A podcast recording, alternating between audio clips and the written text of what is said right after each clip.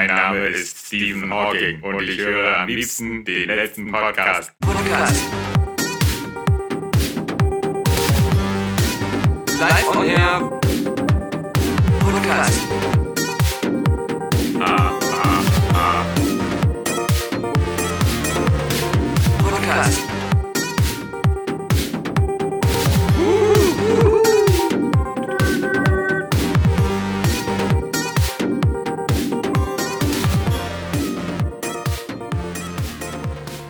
Ja, gestern war ich noch in Park City, in Salt Lake City, in Las Vegas und in Los Angeles.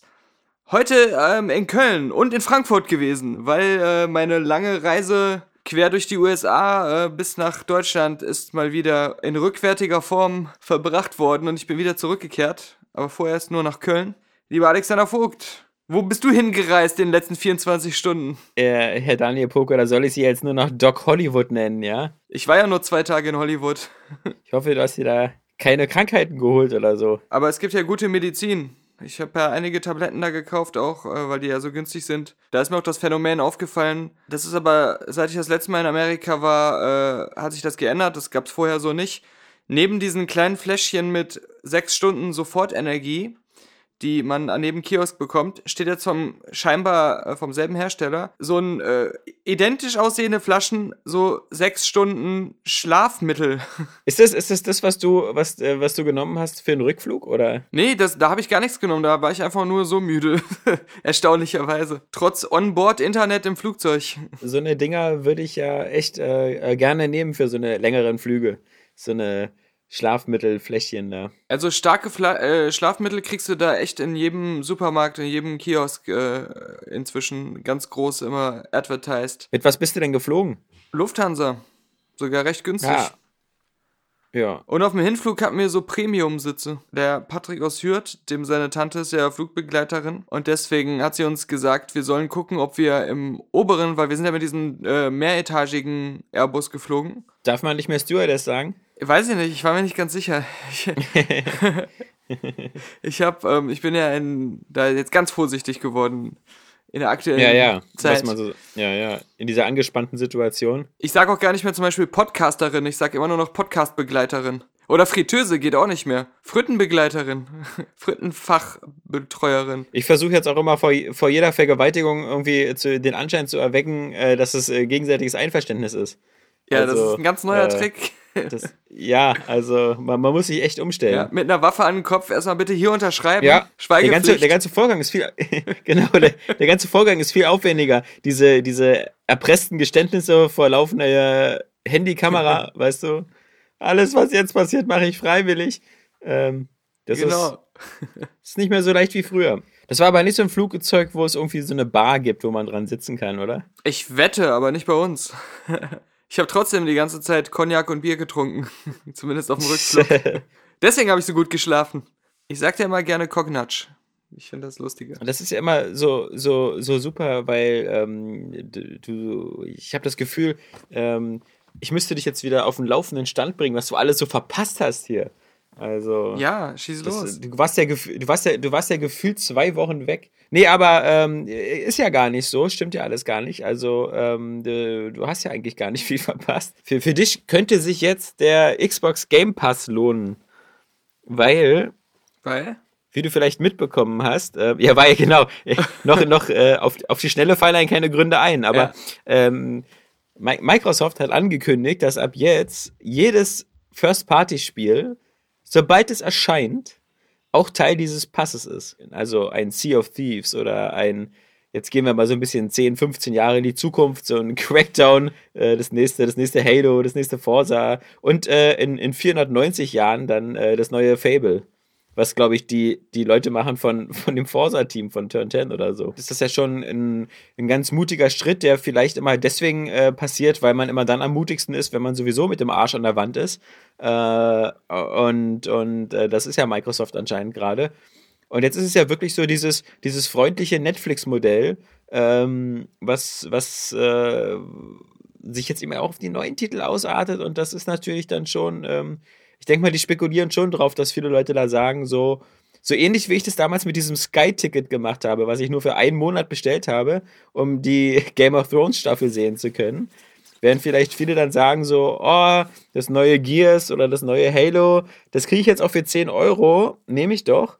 Äh, und dann vergesse ich wieder die Subscription zu canceln. Und dann zehn Jahre später ärgere ich mich, dass ich dafür schon wieder 6000 Euro ausgegeben habe. Ja, oder so Sachen, wie man auch im Multiplayer spielt, halt irgendwie, ne? Also, wenn du jetzt dann feststellst, dass das neue Halo geilen Multiplayer hat, dass du es dann einfach deswegen auch weiter behältst, die Subscription. Also es wäre natürlich krass, wenn man First-Party-Titel hätte, aber das ist so der einzige Schönheitsfehler. Aber es ist jetzt sozusagen wieder sehr viel näher dran an der, an der ursprünglichen Vision, bloß halt äh, jetzt auf diese freundliche Art. Ich weiß noch, dass ich damals so ein, so, so, es gab ja diesen komischen, ich glaube, der hieß irgendwie Games Load oder so von der Telekom. Weißt du, dieses, dieser, dieser perfekte Hartz-IV-Service für, für ähm, PC-Gamer, wo du auch so für eine gewisse Flatrate von 10 Euro oder so einen Zugriff hattest auf irgendwie 300 PC-Spiele. Und da waren halt auch gar nicht so schlechte drin, so von Ubisoft und so. Und also da, das, das wäre ähm, auch so mein Traum gewesen. Aber ich glaube, den Dienst gibt es gar nicht mehr. Also irgendwie scheinen diese Geschäftsmodelle immer schneller an ihre Grenzen zu kommen. Ja, und dann halt diese Geschichten wie ähm, On Live oder wie das hieß. Ja, von dem man auch nichts mehr hört. Ja, ja es ist ja, glaube ich, auch kaputt gegangen. Also gibt es ja gar nicht mehr alles. Ja. Ja, äh, siehst du mal, also jetzt bist du schon wieder voll auf dem aktuellen Stand. Es war dringend notwendig auf jeden Fall. Also auf so einem Filmfestival kriegt man wirklich gar nichts mit. Also abgesehen von der Zeitverschiebung von neun Stunden, glaube ich, ähm, ist es halt auch äh, echt, du stehst auf, fährst los, gehst ins Kino, bist die ganze Zeit damit beschäftigt, Termine zu machen oder irgendwie die nächsten Filmvorführungen zu buchen. Muss natürlich auch immer wieder bei Sachen anstehen, äh, die Strecken zwischen den Kinos zurücklegen. Die sind ja, die Filme laufen ja nicht alle am gleichen Ort. Und ähm, dann bist du abends ja noch beschäftigt, damit einen Podcast aufzunehmen, was Videos zu machen und so. Also äh, da wir meistens waren wir ja auch erst so um drei, vier Uhr morgens im Bett und sind dann so spätestens um neun schon wieder aufgestanden.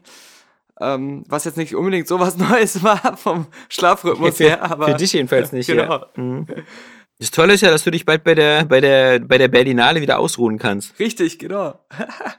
ja, aber ich, ich hoffe, dass die Berlinale noch äh, für mich dieses Jahr nicht jetzt irgendwie so äh, ja, sich wie Gulasch anfühlt, weil man muss schon sagen, also Sundance natürlich eine ganz andere Nummer. Da sitzt halt mal eben neben einem im Publikum plötzlich Ethan Hawke und Steven Soderbergh und ähm, das Geile ist gerade so ein Ethan Hawke, den erkennst du halt nicht direkt, weil der hat halt so einen Pennerbart und die Kappe tief ins Gesicht gezogen und auf, als auf einmal das Q&A losging und er war halt selber in dem Film auch drin, wurde er dann angesprochen und, und meldet sich dann so aus dem Publikum. Das war irgendwie ganz witzig.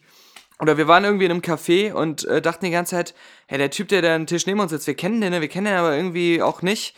Und später hat sich herausgestellt, das war John Hamm von Madman. Der hat jetzt nur so einen krassen Bart und Mensch. deswegen haben wir ihn nicht erkannt. Und du hast wieder den, den, den, wärst du ich gewesen, hättest du wieder gesagt, ich mag dich in Star Trek Discovery. ja, stimmt. Und nein, das ist äh, äh, Jason Isaacs oder so. Aber äh, Oder Oscar war, Isaacs oder irgendwas. da lief so ein Film von ähm, äh, mit Nicolas Cage, den wir auch ziemlich geil fanden. Der lief in dieser Midnight Section. Das war halt so ein geiler Mischung aus äh, Trash-Film und ein bisschen David Lynch und ein bisschen, keine Ahnung, ähm, Evil Dead. Also so eine verrückte Mischung, aber halt auch sehr ähm, ne, ja, kunstvoll, aber auch amüsant mit den typischen Nicolas Cage-Tropes und alles übertrieben und äh, Kettensägen, äh, Gemetzel und so weiter. Aber ähm, der Regisseur, den haben Typisch wir halt Nicolas Cage. ja, typisch Nicolas Cage, genau. nee, aber es gibt so eine minutenlange, minutenlange Szene, wo er in Unterhose im Badezimmer irgendwie sich darüber aufregt, dass seine Freundin verbrannt wurde und dann ähm, ganz viel trinkt und alle Ja. Arten von Emotionen zeigt, die ein Mensch nur zeigen kann. Auf seine Nicolas Cage-Art, während er immer wieder aus einer großen Flasche trinkt. Ähm, das war schon ganz, ganz cool. Äh, ja, aber es war eh ein You're tearing Film. me apart, Lisa. ja. Den Regisseur, der hat mich ein bisschen an diesen Vogt Roberts von King Kong Skull Island erinnert. Ähm, den Regisseur, die, die waren sich irgendwie ähnlich. Der, den haben wir, glaube ich, irgendwie fünfmal im Vorbeigehen auf der Straße gesehen und er war immer grundsätzlich am Rauchen. Stand da immer so ganz locker so in der Gegend rum und hat seine Zigarettchen geraucht. Wir haben ja auch Leute interviewt und das war halt, das ist halt das eher, was ich, wo ich so meine, boah, ich hoffe, ich kann jetzt wieder zu den Berlinale Shorts zurückkehren, weil Wir haben einfach mal zum Beispiel die, die drei Regisseure, beziehungsweise zwei Regisseure und eine Regisseurin von äh, Turbo Kid, falls, du, falls dir der ein Begriff ist. Ja, Äh, die jetzt einen neuen Film in Sundance hatten, den wir auch sehr geil fanden. Summer of 84. Das war so ein bisschen auch so mit so Stranger Things It-Kindern, aber ähm, eine Story, die auch in den 80ern spielte, aber so, äh, da handelt es mehr von so einem Massenmörder, dass sie so vermuten, der Nachbar ist so ein Massenmörder. Das Geile an dem war, deswegen hat der mir im Gegensatz zu den anderen genannten gefallen. Der ähm, war zwar auf Nostalgie gemacht, aber mehr so, als wenn er wirklich in der Zeit gedreht wurde und nicht, als wenn er heutzutage gedreht wurde und versucht, viele, viele Referenzen an diese Zeit einzubauen. Also, die Referenzen waren gar nicht so viel, sondern er wirkte wie ein echter Film von damals. Was ja auch immer so ist, als wenn du so Stranger Things oder sowas siehst, dann denkst du dir ja auch eigentlich, warum hängen Poster von Filmen in den ihren Zimmern, die eigentlich erst später Kult geworden sind, aber halt zu der Zeit rauskamen? äh, Ja, aber auf jeden Fall, ähm, die haben wir interviewt und das Geile war wirklich, sowohl bei denen als auch bei ähm, so einem anderen, der entweder schon Oscar-Gewinner oder Oscar nominiert war, der, der so eine Dokumentation über die, die Kunstwelt und den Kunstmarkt gemacht hat, die auch ziemlich geil war. The Price of Everything. Die waren, also, die haben ewig lang mit uns, äh, auch nach dem Interview noch gequatscht. müssen die Filme so jetzt immer alle gleich heißen? Wie, wie, wie, wie, na, wie heißt denn nochmal der mit dem, mit dem, mit dem Entführungsopfer da, mit dem ganz reichen Typen? Weißt du? Der, wo Kevin Spacey äh, Ach mitgespielt so, hat. nee, der oder? heißt All the Money in the World. Ja, siehst du, ist doch fast genau derselbe Titel. Ja, nur halt alles völlig andere Buchstaben und Wörter. The, the Price of Ja? Everything äh, basiert doch natürlich auf diesem berühmten Zitat, dass, dass da irgendwie geht, The Price of Everything and the Value of Nothing. Keine Ahnung, muss man nochmal auf die letzte Website.com nachschlagen. Da steht das dann. Aber das Coole war, die haben echt lange mit uns nach den Interviews einfach noch gequatscht und Zeit verbracht und sich voll erkundigt über irgendwelche Sachen in ihren Filmen, wo sie sich nicht sicher sind, was wir davon halten oder ob die äh, haben uns dann so erzählt, ja, hier hätten wir, wollten wir eigentlich eine andere Musik nehmen und ähm, äh, haben uns dann mal für die entschieden. Was meint ihr? War das eine gute Wahl? Das war voll interessant einfach. Die wollten total viele Sachen wissen und ähm, haben halt auch. Wollten die auch wissen, wollten die auch wissen, wie, wie wir Kingsman 2 fanden? Nee, aber wir haben natürlich auch über Red Letter. Media geredet mit denen, weil die Ja, okay. Turbo Kid äh, wurde ja bei Red Letter Media auch rezensiert. Das war natürlich geschickt von mir so ins Interview eingestreut, damit wir da ein bisschen äh, PR rausziehen können, dass die über Red Letter Media geredet haben. Und auch über Turbo Kid 2 ein bisschen, was, weil das ja auch gerade in der Drehbuchphase ist, äh, laut unseres Interviews. Aber ich habe schon, also man hat da schon so das Gefühl gehabt, dass man sich so ein bisschen angefreundet hat, also auch so mit dem, mit dem Kaffeemann und Patrick aus Hürth, die ja auch da waren und dass die halt auch so Kontakt halten wollen und unsere Filme sich angucken wollen und so. Und das war schon alles äh, echt, eure echt eure. Filme? Die, Ja, ja, alle, die wir alle jetzt endlich schnell auf fertigstellen müssen. Das, äh, das ist jetzt das nächste. Ähm, ganz, ganz viele Filme schnell fertig machen und so sagen, dass sie die schon immer Ja. da gewesen wären. Und äh, Ja, ja. Schnell Äh, sowas wie Clerks noch schnell hinbasteln. Aber ähm, gerade die, die ähm, äh, Turbo Kid-Leute, das sind halt wirklich äh, eine Frau und äh, zwei Männer und äh, ich glaube, die, das ist einmal zwei Verheiratete und der Bruder von ihr. Und die machen alle Filme immer zu dritt. Und die haben auch gesagt, sie würden auch, egal welches Angebot kommt, sie würden das immer nur zu dritt machen als Team.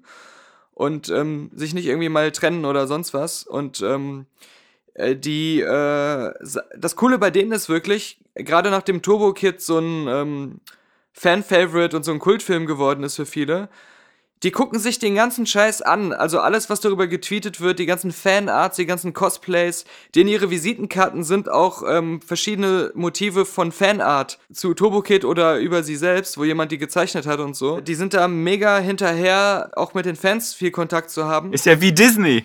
Ich dachte, du sagst jetzt, das ist wie der letzte Podcast und der, die letzte Website.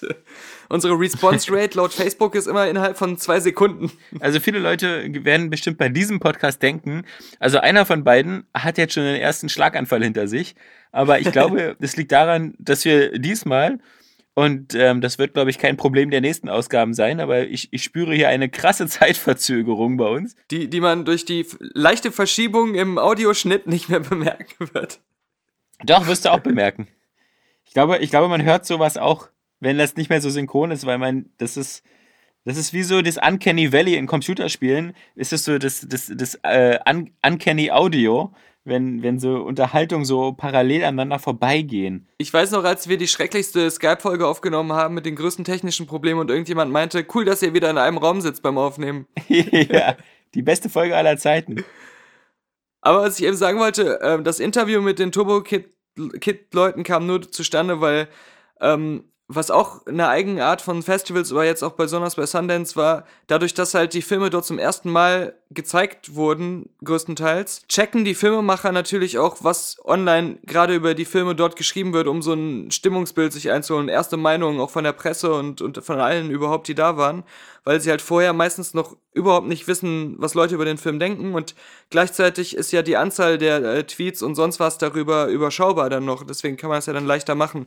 Und so wurden halt so alle unsere Tweets über Filme und unsere Podcasts und Rezensionen grundsätzlich von den äh, Regisseuren und Schauspielern und äh, Hauptdarstellern besonders immer retweetet und geliked. Und ähm, auf dem Weg haben wir dann auch den Kontakt zu denen bekommen für das Interview, weil Patrick aus Hürth halt ein Like hatte von den Regisseuren und wir die dann einfach angeschrieben haben und meinten, hey cool, dass ihr uns geliked habt. Lass uns doch treffen, wir machen ein Interview. Da hat man halt auch gesehen, wie, wie äh, offen die da für sowas sind, äh, diese Truppe da, dass man die so leicht approachen kann und die dann sich auch direkt zurückgemeldet haben. Ja, kaum war er ein paar Tage in Amerika, wird schon von Approachen geredet. Ja, vor allem das absolute Highlight kam nicht aus Amerika. Und zwar war das Wilson Gonzales Ochsenknecht. oh nein, was macht der denn da? Der spielt nämlich so eine, so eine ganz kleine Nebenrolle in einem sehr geilen Film, der hieß ähm, The Lords of Chaos. Das war über die ähm, Metal, Black Metal Band Mayhem, die ja auch mit vielen, äh, für viele Morde und äh, Kirchenverbrennungen und so in Norwegen gesorgt hat, wo das spielt. Und das ist halt eine echte Geschichte, auf der das beruht. Der Film war super geil und äh, Wilson Gonzales Ochsenknecht spielt da so eine ganz kleine Nebenrolle, die ähm, vielleicht ein paar Minuten im Film vorkommt. Und äh, hat dann aber gesehen, dass wir eine Filmkritik, äh, bei der letzten Filmkritik einen Podcast aufgenommen haben darüber und hat dann erstmal mir so ein schwarzes Herzchen-Emoji geschickt bei Twitter. Uh. Und dann hat er ähm, das Ganze retweetet und hat noch dazu geschrieben, scheinbar gibt es sogar schon eine erste deutsche Filmkritik ab Minute 17. ja, okay. Aber wir haben ihn leider in der Filmkritik gar nicht erwähnt. Ähm, das äh, hat mich gefreut, dass er es trotzdem retweetet hat. Mein Bro, der Willy Wee, Willy Wee Wonka, my Bro, shout out, every day, Bro. Nein, äh, so, das, das, das schon mal. Da die Leute, also es gibt ja irgendwie acht Podcasts über diese sieben vollen Festivaltage, die wir dann da hatten. Da kann man wirklich die ganze Experience sich bei, im Podcast-Feed von die letzte Filmkritik mit allen Filmen und allen Zwischenerlebnissen, die wir da hatten, von Kaffeemann Patrick und mir erzählen lassen. Wer das noch nachholen möchte, das ist wirklich so ein kompletter Erlebnisbericht von Day One bis Day 8 in sieben Podcasts. Steht alles bereit. Deutschlandweit exklusiv. Ich glaube, deutschlandweit gibt es keine so umfangreiche Berichterstattung über Sundance. Nicht schlecht. Kann sich ja auch keiner in Deutschland leisten, drei Leute dahin zu Ja. schicken.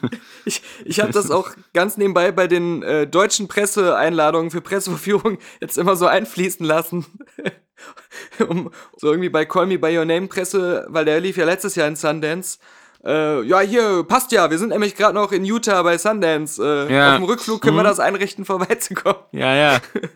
Aber das ist, finde ich halt komisch, weil ähm, ich habe nicht mitbekommen, dass da irgendwelche deutschen Medien so vor Ort waren und äh, es ist ja trotzdem so, dass die meisten Filme, die dort laufen, wie jetzt auch dieses Jahr, dann ein Jahr später im Oscar-Race sind und das sind ja bei diesem Festival im Gegensatz zu vielen anderen halt doch alles Filme, die im Mainstream-Kino landen könnten und von denen viele auch übers Jahr verteilt äh, dort laufen. Also sei es nun, weiß nicht, halt gerade sowas wie ähm, Call Me By Your Name, aber halt auch Turbo Kid, der, der ja auch äh, von da kam. Oder sowas wie Baby Driver war ja auch ein Festivalfilm. Ich weiß jetzt nicht, ob der auch in Sundance war. Lady Bird, der jetzt bei uns auch ähm, April oder so kommt. Wenn ein Indie den Weg ins Kino findet, dann war der meistens in Sundance. Und dann könnte man den schon früh auf dem Radar gehabt haben, wenn man da war. Ja, wenn man sich dafür interessiert. Aber Für das Filme. Mainstream-Kino. ja, ja, genau.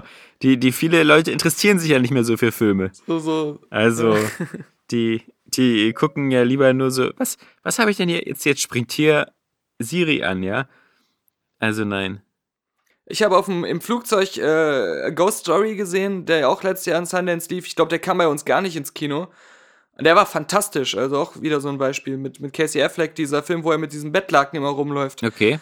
Als Geist. Aber der war mega hammergeil. Also der war auch nicht so langweilig und dröge, wie man sich das vom Trailer vorstellt, weil da passiert durchaus noch viel in dem Film. Das ist nicht so, da läuft ein Toter nur die ganze Zeit als Geist seiner Frau hinterher und die weiß es nicht, sondern da gibt's auch noch Ortswechsel und Zeitwechsel und mysteriöse Geisterbegegnungen und sowas. Äh, man darf da nicht zu viel verraten, aber das ist schon äh, ein Film, der ähm, über die volle Laufzeit viele Überraschungen bereithält und äh, echt, echt, echt sehr empfehlenswert ist. A Ghost Story. Ja, sieh mal, also ich, äh, wir, wir leben in unterschiedlichen Welten. Meine Highlights waren irgendwie, dass ich die ersten Folgen der neuen Staffel von Pastewka gesehen habe. Ah, nice. Traue ich mich ja gar nicht zu sagen. Ähm, aber äh, das, das ist ja nur wieder ein weiteres Beispiel für diesen Shift in der, in der Medienlandschaft, Ja. dass eben sowas wie Pastewka jetzt ein Amazon Original ist Mhm. und ähm, da, da durchaus ähm, das auch wieder trotzdem äh, sehr unterhaltsam war. Und ähm, dann habe ich bei der Gelegenheit irgendwie, weil ich da gerade bei was Deutsches gesehen habe, diese, diese Kurzepisoden gesehen von irgendwie Der Lack ist ab, Mhm. falls du das kennst. Gar nicht. Was ja auch so ein ganz nettes, nee, ist so ein, so ein nettes Format mit dem äh, Kai Wiesinger und Bettina Zimmermann über so ein äh, Ehepaar so in den, in den äh, mit 40ern und es ist auch ganz, ähm, man fühlt sich da sehr schnell äh, heimisch in dieser üblichen Konstellation aus Mann und Frau in langen Beziehungen. Ähm, ja, habe ich doch tatsächlich wieder so ein bisschen, wo ich das ja normalerweise nicht mit der Kneifzange anfasse, aber so, so ein bisschen wieder so ähm, eine gewisse Liebe zu deutschen Formaten entwickelt. Aber nur bei den beiden. Ich gucke jetzt trotzdem nicht Dark oder so. Ich ja. wollte gerade sagen, also Ähm. aber im Alter soll das ja durchaus vorkommen. Das ist ja das Geheimkonzept von Ja, ja. ARD und ZDF. So die, die Ah, Alten fangen naja. sie sich dann wieder. Naja, Rosamunde Pilcher möchte ich mir am Sonntag jetzt trotzdem nicht angucken oder den Tatort. Okay. Aber ich finde das halt schon, es ist, es ist ja irgendwie auf eine gewisse Art dann halt schon interessant und witzig, dass dann eben schon so bei Amazon und, und Netflix jetzt halt eben auch verstärkt so deutsche Produktionen kommen. Und ähm, das, äh, das ist nur wieder so ein, so ein weiterer Indiz dafür, dass man sich irgendwann am Kopf kratzt und sich fragt, wofür man eigentlich noch die GEZ-Gebühren zahlt. Mhm, mhm. Ähm, naja. Nö, ansonsten ähm, hatte ich auch nur äh, noch ein bisschen Black Mirror, die aktuellen Folgen gesehen. Also vor allem natürlich gerade diese Black Museum-Folge, die letzte der aktuellen vierten Staffel. Die ist dark. Hier, die ist, die ist wirklich dark, ja. Also, ähm, ja, sehr empfehlenswert. Also gerade die Ähm. letzte Folge mit dem Black Museum hätte Ja. auch mega geil in diese Sundance Midnight Kategorie gepasst. Also Ja. so um den. Dreh waren die Filme da nämlich auch oft. Mhm. Ja, und es ist ja, glaube ich, jetzt noch bald so eine neue, die auf Netflix startet, die schon angeteased wird. Das ist dieses irgendwie Carbon irgendwas. Mhm. Ähm, was, was ja auch wieder, äh, äh, ähm, also nee, äh, Altered Carbon heißt die, das Unsterblichkeitsprogramm ab 2. Februar in Deutschland. Ähm, was auch wieder sehr so aussieht, als ob es eigentlich so genau meine Ecke ist. So ein bisschen Mhm. so Cyberpunk, Dystopie, Blade Runner und eigentlich die Story von Demolition Man, nämlich dass jemand so eingefroren wird und nach 200 Jahren in diese Welt wieder, wieder aufgetaut wird.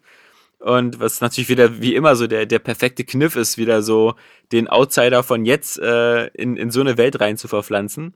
Ähm, das, sind- so Ideen, äh, wo man sich auch mal denkt, so, ach, dass das nicht viel öfter kopiert worden ist. Ich habe da mal vor einem Monat oder anderthalb Monaten Pressescreener angefordert, weil ich das auch ziemlich interessant fand. Ja. Aber ähm, da gab es dann keine, im Gegensatz jetzt zum Beispiel zu Black Mirror. Ähm, was immer bei Netflix auch oft ein schlechtes Zeichen ist, aber Okay. Mhm. mal gucken, mal abwarten.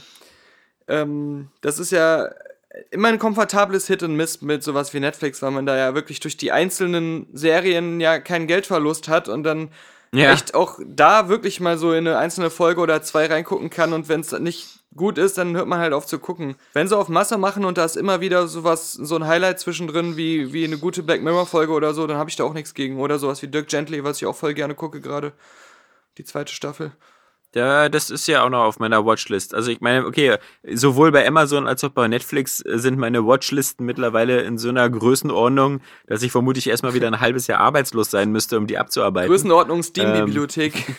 Ja, ja. Geil, 337 Spiele. Mal gucken, was ich heute nicht spiele. ja. nee, das stimmt schon. Nice. Mm, Was schnupfst du da die ganze Zeit? Es klingt immer so, als wenn du immer schnupfen würdest. Nee, das ist nah dran, aber das ist meine E-Zigarette, weißt du? Das ist äh, ich, ich, meine Dampfmaschine. Okay, okay. Ja, wenn, Ja, ich, ich, ich, ich, ich, ich, ich, ich kann mir ja den Luxus erlauben, beim, beim Podcasten zu vapen. Ja. Ja. Das steht nämlich jetzt in Amerika auch immer, ähm, wo früher nur stand, hier bitte nicht rauchen oder so, steht jetzt explizit auch, ähm, auch nicht vapen bitte. ja das, das vermute ich auch wieder schon wieder gefährlich. Und was macht der Sport? Der, der läuft noch, also ähm, beides noch. Also wie gesagt, ich bin nur beim Vapen und ähm, jetzt die letzte Zeit, also mein, mein Ziel so von 40 Kilometern im Monat zu laufen, habe ich im Januar geschafft und äh, läuft. Könnt, könnte noch öfters, aber man hat so ein bisschen manchmal Schwierigkeiten, sich so äh, abends so um 7, 8 dann nochmal nach draußen zu begeben.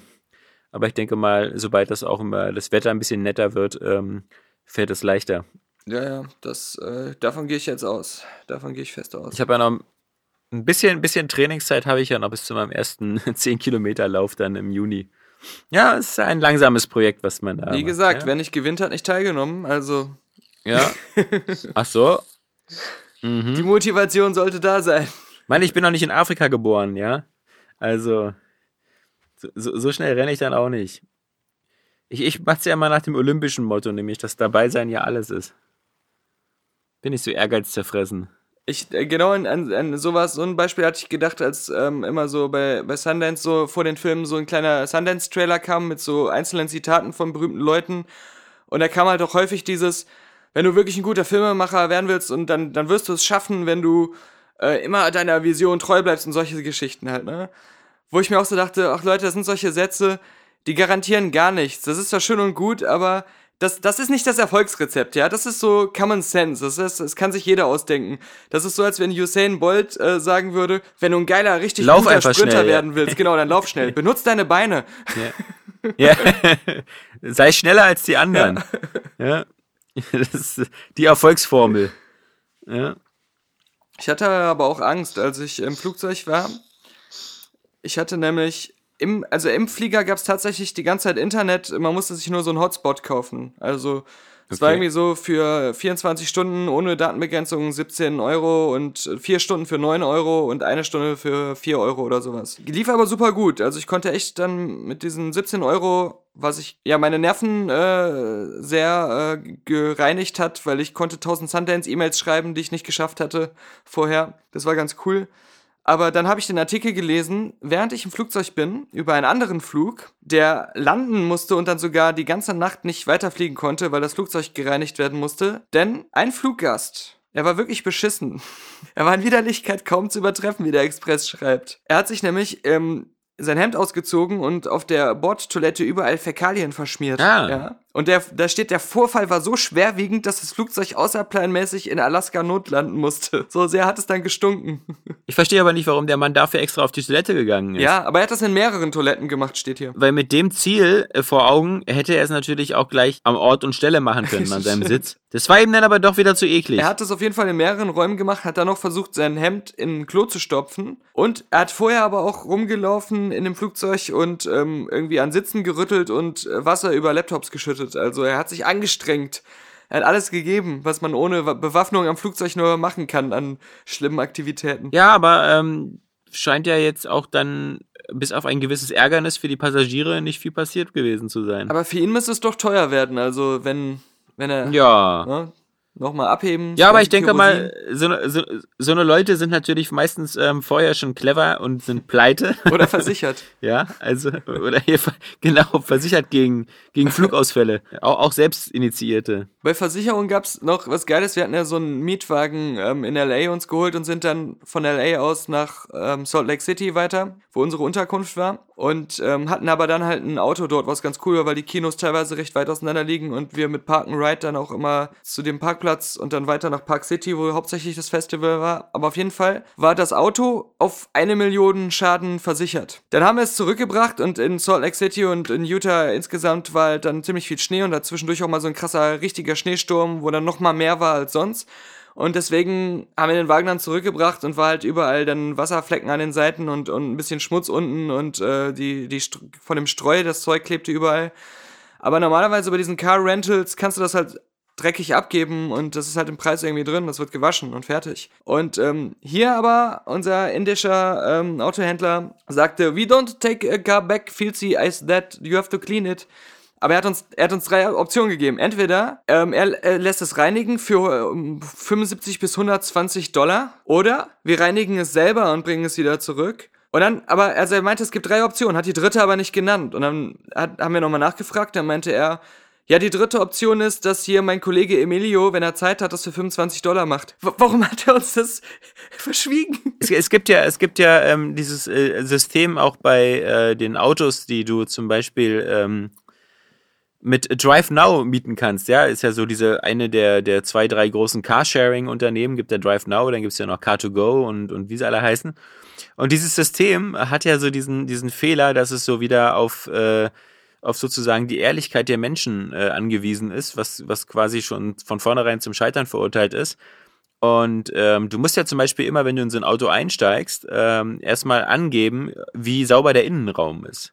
Du bewertest den also ja, ja, erstmal. richtig, richtig. Und wenn du jetzt natürlich so ein, so ein, so ein, so ein, zum Beispiel so jemand bist, der sich äh, gerne mit Fäkalien beschmiert, ja, auch im Auto, ähm, dann gibst du natürlich in dem Fall, bevor du einsteigst und losfährst, erstmal an, äh, ist total eklig und schmuddelig, um dich dann in Ruhe, aber auch ohne schlechtes Gewissen in deinen Fäkalien einzucremen, weil du ja genau weißt, ähm, es wird so aussehen, als hätte der Vordermann das gemacht. Ich vermute aber mal, dass die dann mit der Zeit merken, dass es immer du bist, der diese Ja. Wertung abgibt und kurz nach dir aber das Auto stinkt, was die anderen dann angeben, wenn sie ins Auto steigen. Also Ja, irgendwann werden ja. sie da schon, glaube ich, äh, aus der Statistik etwas ableiten können. Irgendwann steigst du in so ein Auto rein und weil die so ein, so ein Precon-System haben, ist das dann vorher schon beschissen.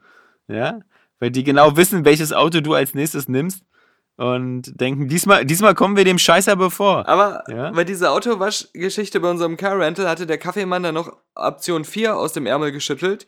Und zwar gibt's da im, in äh, LA Waschanlagen. Das ist irgendwie so einfach nur so ein Wasserschlauch mit Putzmittel und äh, du musst nur einen Dollar reinstecken und dann kannst du dein Auto damit selber waschen. Was halt echt fast nichts kostet. Und ähm, ich glaube, wir haben insgesamt dann zwei Dollar ausgegeben für Staubsaugen und, und äh, mit Wasser und äh, Spüli waschen. Haben das dann zurückgebracht und dann war alles in Ordnung. Äh, die, die Häufigkeit, mit der sich unser Händler bei uns äh, bedankt hat, dass wir das gemacht haben, ließ darauf irgendwie schließen, dass es eigentlich doch er hätte machen müssen und uns einfach nur Geld dafür abknüpfen wollte, weil er gemerkt hat, dass wir irgendwie das, da uns nicht so auskennen. Aber eigentlich gab es ja auch noch Option 5, haben wir uns gedacht. Ah. Dass wir einfach das Auto komplett verschrotten, weil es ja auf eine Million versichert war. Und Ja. dann hätten wir die, die, Einfach anzünden. die Reinigungsgebühr nicht bezahlen müssen. Ja, na hoffentlich habt ihr eine Selbstbeteiligung ausgeschlossen. Haben wir sogar. Ja. Das Okay. haben wir alles vorher abgeklärt, ja. Also, ähm, das war Option. Da ist auch ein bisschen misstrauisch geworden, als wir, bevor wir losgefahren sind, am Anfang, glaube ich, fünfmal gefragt haben nach jeder Versicherung und dass jede Selbstbeteiligung wegfällt. Dass im Prinzip auch die Welt untergehen darf und äh, wir werden nicht belangt. Bei, de- bei der Gelegenheit muss ich auch noch, bevor ich es nämlich wieder vergesse, ähm, äh, ich muss wieder einen unserer Ex-Kollegen und äh, Zuhörer noch mal kurz lobend erwähnen. Der hat nämlich heute auch Geburtstag. Also ich meine, heute ist natürlich relativ, weil in dem Moment, wo ähm, ja, wo, wo der Podcast online geht, dann liegt sein Geburtstag vermutlich schon wieder zwei Wochen zurück. Aber heute hat er Geburtstag und ähm, zwar war das der Robert Buch und wir hatten uns ja mal von äh, vor, vor zwei, drei Wochen, glaube ich, über äh, Coffee Table Books äh, unterhalten. Ähm, weil, weil du da wieder angegeben hast oder gesagt hast, dass du da irgendwie das dritte Johnny Cash Coffee Table Buch bekommen hast Von Robert übrigens. obwohl du davon schon 280 Stück hast, ja. Äh, und ich gesagt habe, warum gibt's nicht mal sowas wie nettes wie so ein äh, Helmut Newton Coffee Table Buch? Und da hat mir doch der Robert Buch tatsächlich ein Helmut Newton Coffee Table Buch geschenkt und jetzt ähm, habe ich auch das genau. Ja, äh, geil ist vermutlich die die passendste äh, Kurzkritik. Jetzt brauchst du nur noch ein Coffee. Table. Ja, genau, eben, das fehlt mir auch noch. Aber ich meine, da das ja oft so ist, wenn man in dem Podcast zum Beispiel sagt, dass man irgendwie eine bestimmte Sorte Wasabi-Chips nicht mehr findet, dann, dann gibt es User, die einem die zuschicken. Und wenn man sagt, man möchte ein Coffee-Table-Buch von Helmut Newton, dann schicken einem User das auch zu. Deswegen habe ich mir überlegt, ähm, was mir zum Beispiel auch noch fehlt. Ein Topf voll ist echtes einfach Gold. So ein, ja, nee, ist einfach so ein, genau, so ein, so ein, so ein kleiner Aktenkoffer mit Geldscheinen drin. Ein großer. Ja, also, ja, oder ein großer, also, oder überhaupt, also was mir fehlt, ist eine, eine, eine unermesslich hohe Summe Geld. Ja. Vielleicht gibt's ja da Leute, die sagen, oh Gott, ich habe diese unermesslich hohe Summe Geld, aber was, was soll ich damit machen? Oder Bitcoins zum Beispiel. Ich nehme jetzt auch gerne Bitcoins. Also auch, auch die haben ja stark jetzt im Wert irgendwie verloren, glaube ich, in letzter Zeit. Aber ähm, trotzdem, also so ein oder zwei davon äh, immer, immer gerne. Alternativ nehme ich auch Grafikkarten. Also ich hätte, also mir fehlt noch ähm, die, die hübscheste Frau der Welt, die auch intelligent ist, aber nicht zu intelligent, die alle möglichen nützlichen Fähigkeiten des Alltags beherrscht, vielleicht auch selber noch sehr gut verdient und äh, reich auch ist generell ähm, und vielleicht auch jung noch. Okay, das ist eigentlich Ja. meine Zielgruppe, finde ich, hier im Podcast. Deswegen denke ich, da Ja. hören viele zu und haben sich selbst zu verschenken. Äh, gerne melden. Ja. Von ein paar weiß ich, dass ich zuhören, von ein paar von denen weiß ich aber leider auch, dass sie schon vergeben sind, wie zum Beispiel Verena Kukula, ähm, leider schon vergeben. Tolle Ja. Reiterin. Ich Ja, bewundere immer ja, die Reitfotos, die online so äh, kursieren. aber es ist ein schöner Sport. Leider ist mir ihr Angetrauter auch zu sympathisch als ein ebenfalls Podcast-Zuhörer.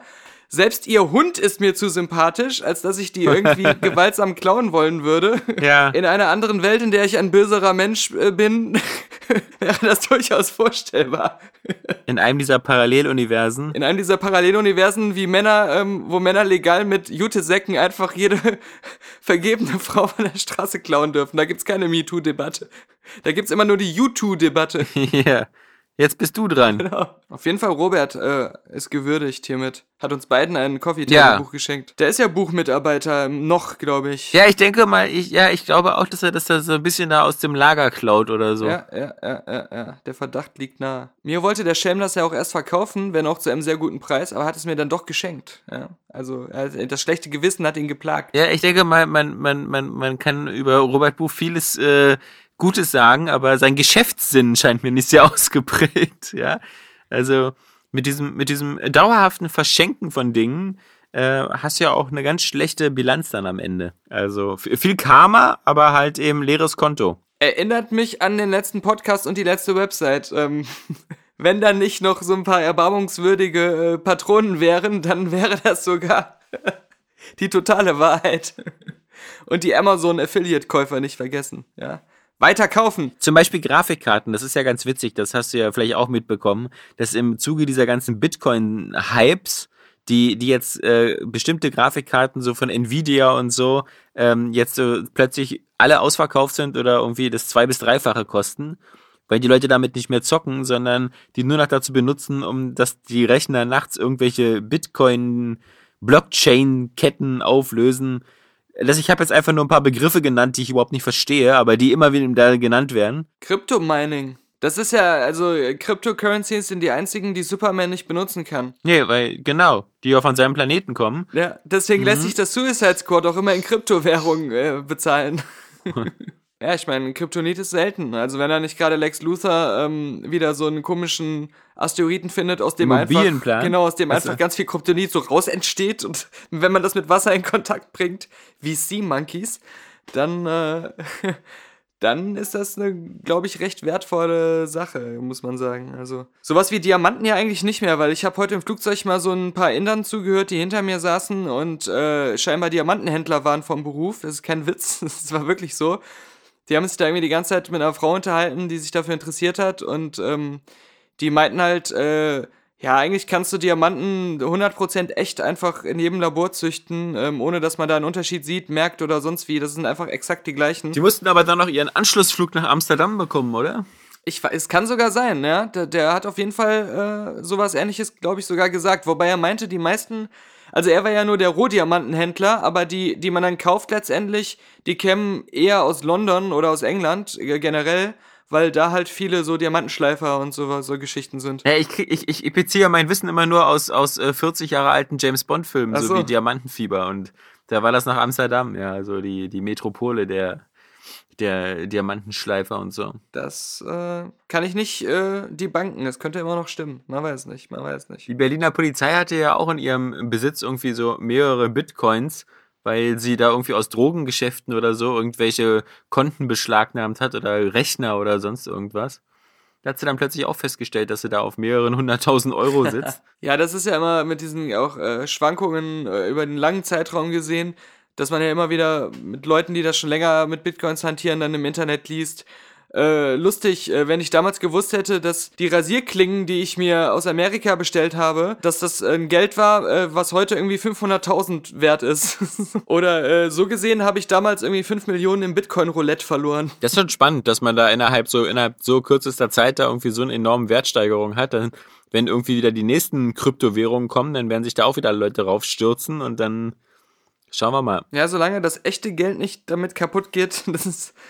Ah, das echte Geld ist doch eh nichts mehr wert. Ja, das stimmt. Das ist immer nur so viel wert, solange die Leute daran glauben, dass es viel wert ist. Genau, ja, ja. Es beruht auf Glauben. Aber was anderes Wertvolles war die teuerste Wodkaflasche der Welt, die gestohlen wurde, falls du das mitbekommen hast. War das ein Crystal Skull Wodka? Nee, leider nicht, erstaunlicherweise nicht, aber wobei es auch heißt, der Wodka selbst war gar nicht das Wertvolle, sondern wirklich nur die Flasche. Die war auch mal in House of Cards in irgendeiner Folge zu sehen. Ähm, die besteht aus 3 Kilo Gold und 3 Kilo Silber und hat einen Wert von 1,3 Millionen Dollar. Die Flasche. Ja, nur die Okay. Flasche. Und die ist geklaut worden, wurde aber wiedergefunden, leer getrunken auf einer russischen Baustelle. Also, da hat jemand die Prioritäten richtig gesetzt. Ja, wollte ich gerade sagen, eben. Das war doch zutiefst menschlich. Also den, da wirklich den Inhalt zu schätzen und nicht die Verpackung. Also, das ist doch. Hast du da Siri Jetzt ist angemacht? das dritte. Ja, das dritte Mal, dass Siri anspricht. Ich meine, ich habe ja nur wirklich auch nichts gesagt, was, was irgendwie so ähnlich klingt wie, wie Siri. Jetzt hast du Siri Ja? gesagt. Ja, genau, und jetzt geht's nicht an. ja, also, also mein, mein, mein äh, sonst doch äh, sehr unerschütterlicher Glaube Ja. in Apple-Produkte fängt, kriegt weitere Risse, nachdem mir das Display von der Apple Watch abgefallen ist, Ja. ja. ähm, und jetzt hier Siri immer glaubt, sie wäre gemeint, wenn sie gar nicht gemeint ist.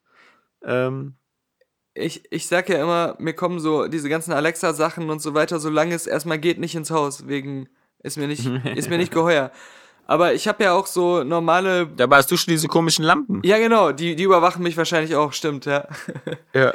Aber ähm, ich habe ja diese ganz normale Bluetooth-Speaker für Musik hören und so, Podcast hören und so. Die haben ja aber fast alle auch eine Freisprechfunktion. Und manchmal, wenn die gar nicht in Betrieb sind, sondern einfach nur so an sind im Standby oder so, höre ich zwischendurch, wie diese Mikrofone ähm, kurz angehen. Also dann geht so kurz so das leichte Grundrauschen der Box so weg und dann sehe ich so, wie das Mikrofon-Ding an ist.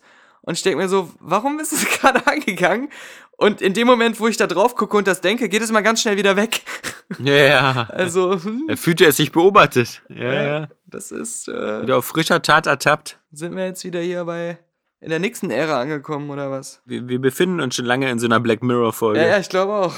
Aber Creepy ist auch, und das könnte auch eine Black Mirror-Folge irgendwann werden, wenn es die nicht schon gab. Wusstest du, dass im Prinzip ein ähm, Embryo älter sein kann als du? Äh. wie, wie meinst du das jetzt? Ich meine das so, und zwar hat eine Frau ein Kind auf die Welt gebracht. Ja. Das war ein Embryo, der aber vor 24 Jahren auf Eis gelegt wurde, quasi. Der ist irgendwie, es war irgendwie so ein künstliche Befruchtungsembryo. Ich schätze mal, da haben sich Eltern äh, oder Leute, die Eltern werden wollten, künstlich befruchten lassen, beziehungsweise die Frau natürlich dann, haben dann wieder so Mehrlingsgeburten oder so vor sich gehabt und wollten das dann nicht und haben dann einfach ein Embryo entfernen und einfrieren lassen und zum Verkauf freigegeben, sonst was, keine Ahnung. Das scheint möglich zu sein. Auf jeden Fall ist so eine Top-News-Story gewesen, dass ein Embryo, der ähm, auf Eis lag und der anderen Frau so eingesetzt werden könnte und dann da weiter entstehen könnte, ist nach 24 Jahren in der Tiefkühltruhe einer Frau eingesetzt worden. Also eine andere Frau hat sich dieses eingefrorene Embryo, was vor 24 Jahren eingefroren wurde, einsetzen lassen. Und bei der Geburt war es dann ähm, 24 und die Mutter war 26. Aber, aber wir reden hier wirklich von Embryos, ja? Nicht von irgendwelchen äh, Eizellen Nein, nein, das heißt so. ganz ja? Wir klar- reden hier so von so, so diesen kleinen äh, erdnussgroßen Menschen, Ja, ja? genau, genau, genau. Embryo, der seit Oktober 1992 nach einer künstlichen Befruchtung eines anonymen Paares als sogenanntes Schneebaby auf Eis gelegt wurde. Und der wurde dann äh, in die in die Gebärmutter verpflanzt, der neuen Mutter jetzt, nach 24 Jahren äh, Einfrierzeit und äh, ist dann weiter aufgewachsen, mit drei Kilogramm dann zur Welt gekommen und ist eigentlich gar nicht so viel jünger als die Mutter. Und äh, die Mutter selbst hat auch gesagt, wenn das Embryo damals zu einem äh, fertigen Kind geworden wäre, wären wir vielleicht beste Freundinnen heutzutage. ja. Ich, ich muss aber auch sagen, ich habe äh, zwar in, bei, in Sundance wirklich viele gute Filme gesehen, aber das ist ja alles in den Sundance-Podcasts auf die letzte Website zu finden. Ähm, aber ich wollte noch mal einen Film hervorheben, den ich auf dem Rückflug jetzt geguckt habe, bevor ich eingeschlafen bin, der wirklich sowas von schlecht war, wie ich es nicht gedacht hätte. Und zwar war das dieser Barry Seal Made in America mit Tom Cruise. Ah.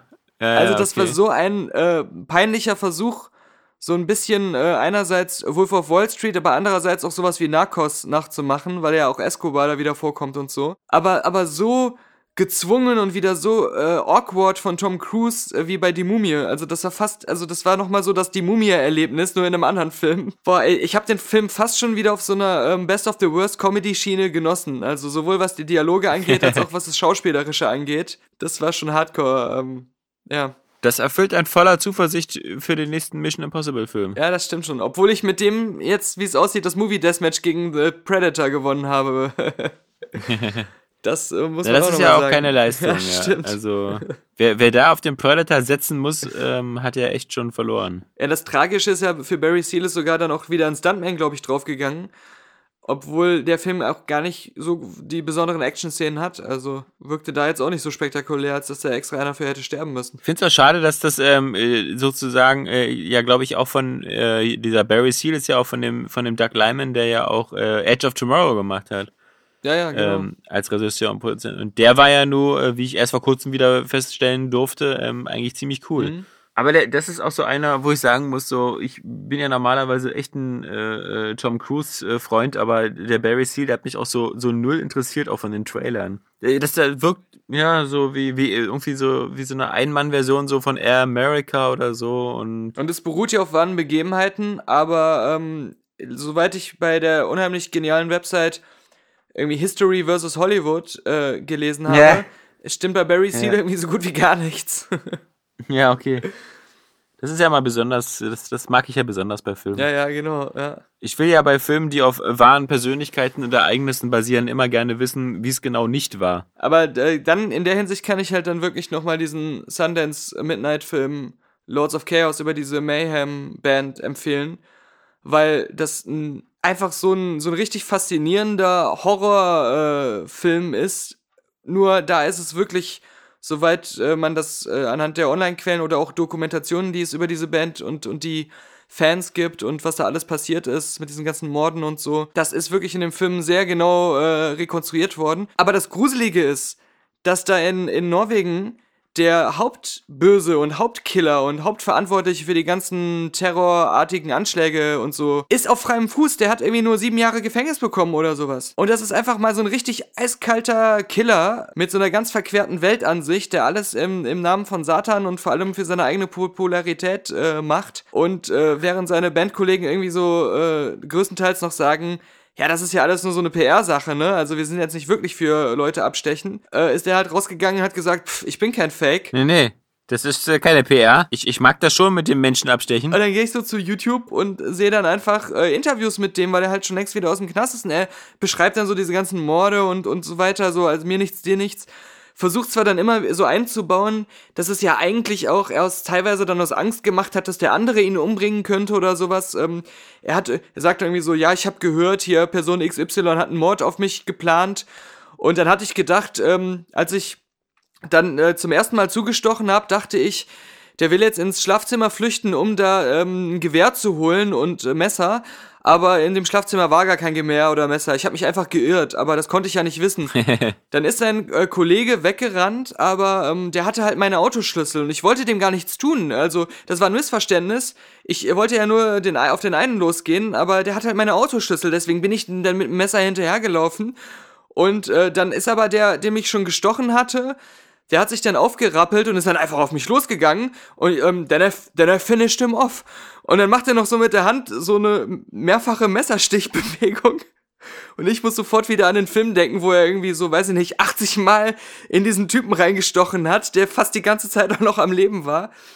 Und ähm, das Krasse bei dem Film ist halt auch, der beschönigt halt nichts. Also äh, die, die ganzen Mordszenen, die sind richtig brutal, aber halt nie übertrieben, sondern halt auf so eine, äh, dass dir das Blut in den Adern gefriert, realistische Art so dargestellt. Äh, wie ich das auch im, im Sundance-Podcast schon, schon gesagt habe, wenn man das sonst so hört, da hat einer einen mit äh, 60 Messerstichen umgebracht, dann denkst du ja immer so, der zweite Stich ging ins Herz und dann ähm, war das nur noch Leichenschändung. Äh, dieser Lords of Chaos hat gezeigt, dass das in vielen Fällen dann vielleicht doch ein ein sehr langes, sehr grässliches Unterfangen war für alle Beteiligten. Aber ähm, was, was so eine authentische Nacherzählung äh, von, von einer wahren Begebenheit angeht, ähm, die halt auch von vorn bis hinten sehr spannend und interessant ist, auch psychologisch gesehen, zwischen diesen ganzen Charakteren, ist das eine mega Empfehlung. Also da bin ich mir auch sicher, dass der auf jeden Fall auch den Weg ins Kino finden wird. Spielt auch ein, wieder ein Bruder von Macaulay Culkin mit und einer von den Skarsgards. Ein weiterer Skarsgard spielt er mit. Ja. Skarsgård. Das ist der mittlerweile vierte oder so, wa?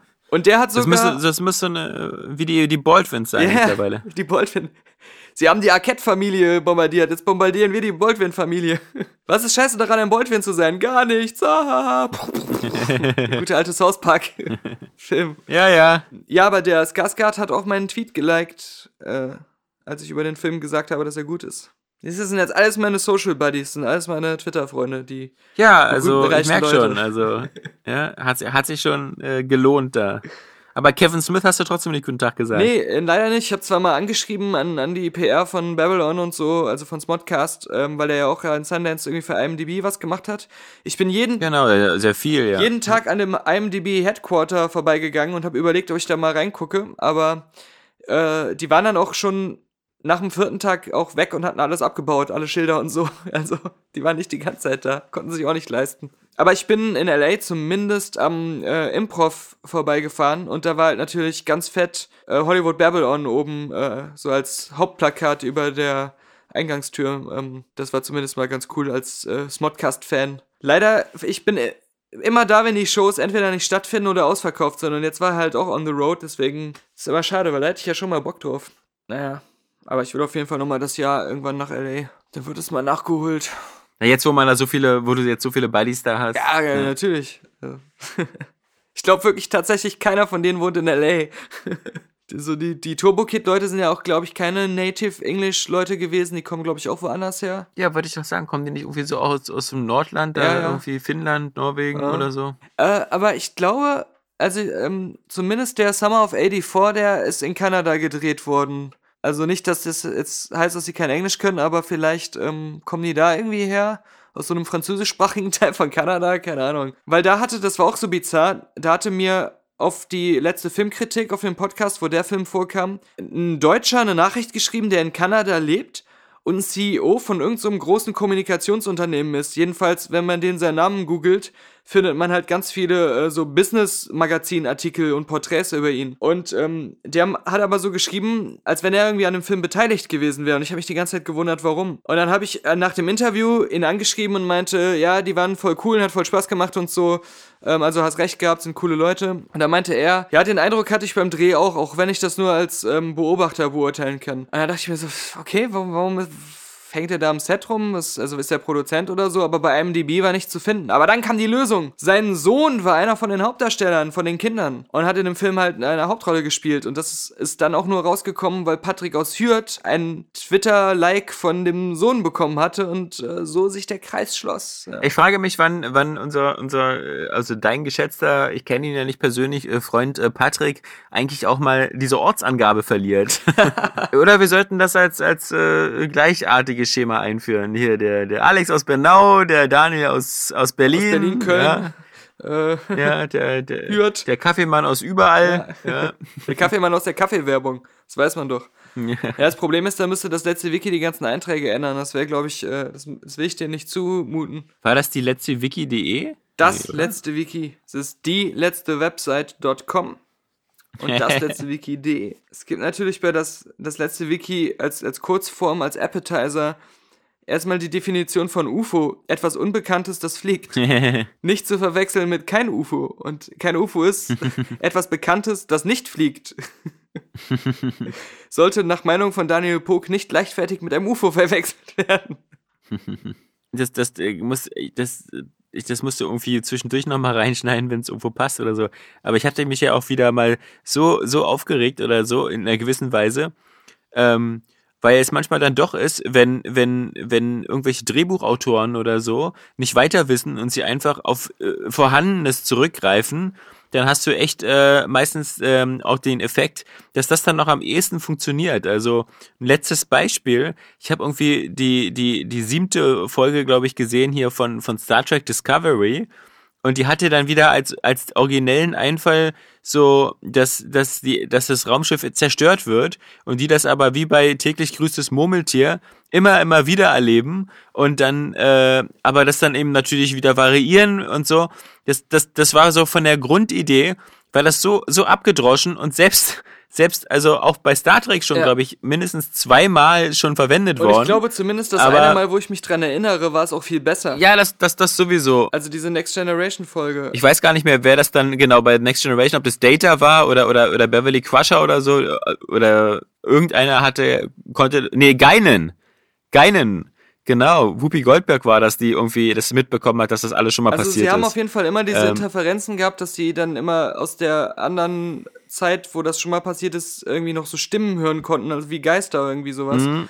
Und aber am Ende hatte, glaube ich, dann Data so den genialen Einfall, wie man das alles äh, aufbrechen könnte. Also irgend so ein Manöver, was er da vorne gemacht hat im Raumschiff oder so. ja, ja. Das war irgendwie sowas. Ähm, Aber, aber das, das Faszinierende fand ich halt eben, dass dieser, dieser Rückgriff auf so eine voll alte Geschichte dann wieder dazu geführt hat, dass ich die Folge wieder eigentlich mit am besten fand bis jetzt. ja, ja, das stimmt. Also, ähm, Das- manchmal, ähm, Es lag aber, glaube ich, auch ein bisschen daran, dass die so als einzelstehende Folge ganz gut funktioniert hat. Das äh, kam dann vielleicht dann wieder an das alte Konzept halt auch ran, äh, des äh, Einzel Einzelfolgenmäßigen.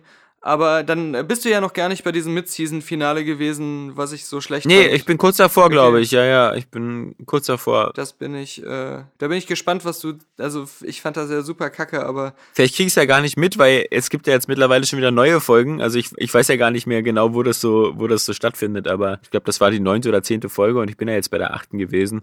Also steht das kurz, kurz bevor.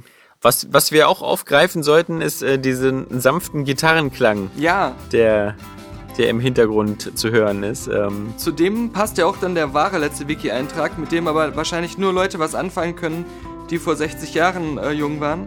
Und zwar ist das der Eintrag zu Buddy Holiday, einem Ja, von dir kreierten Künstler. Buddy Holiday ist ein US-amerikanischer Sänger. Seine größten Erfolge sind That'll Be the Holiday und Peggy Sue on Vacation. Der immer größer werdende Erfolg veranlasste Holiday dazu, sich einen Doppelgänger zu engagieren. Dieser trug den wenig bekannten Namen Buddy Holly. Da dieses Täuschungsmanöver nicht den erwünschten Erfolg brachte, griff Holiday zu drastischeren Maßnahmen. Er fingierte seinen eigenen Tod durch einen Flugzeugabsturz. In Wirklichkeit lag in den Absturztrümmern allerdings der Kadaver des vorher ermordeten Buddy Holly. Nun lebt Holiday seitdem im Exil in Kolumbien. Diesen Trick schaut er sich bei Adolf Schüttelmeier ab. Sogar mit Bild, wobei das Bild sieht mehr so aus wie ähm, vom ersten FC Köln der Alexander Werle im äh, Holiday-Outfit, im Urlaubsoutfit. Also wir wissen doch sowieso, dass das alles fake war, weil das Flugzeug ist ja nur genotlandet auf Wasser und in Wirklichkeit hat er dann so ein plötzliches Turmhaus gefunden und ist dann, ist dann da plötzlich in Rapture gewesen. stimmt. Aber, aber Da verschwunden. das Flugzeug ist abgestürzt, weil er die ganze Klokabine mit Scheiße eingeschmiert hat. Aber das Ja. war ja nur Teil seiner Programmierung. Er konnte nichts dafür. Das Genau. Wär, wärst du bitte so freundlich, jetzt scheißen zu gehen? Ja.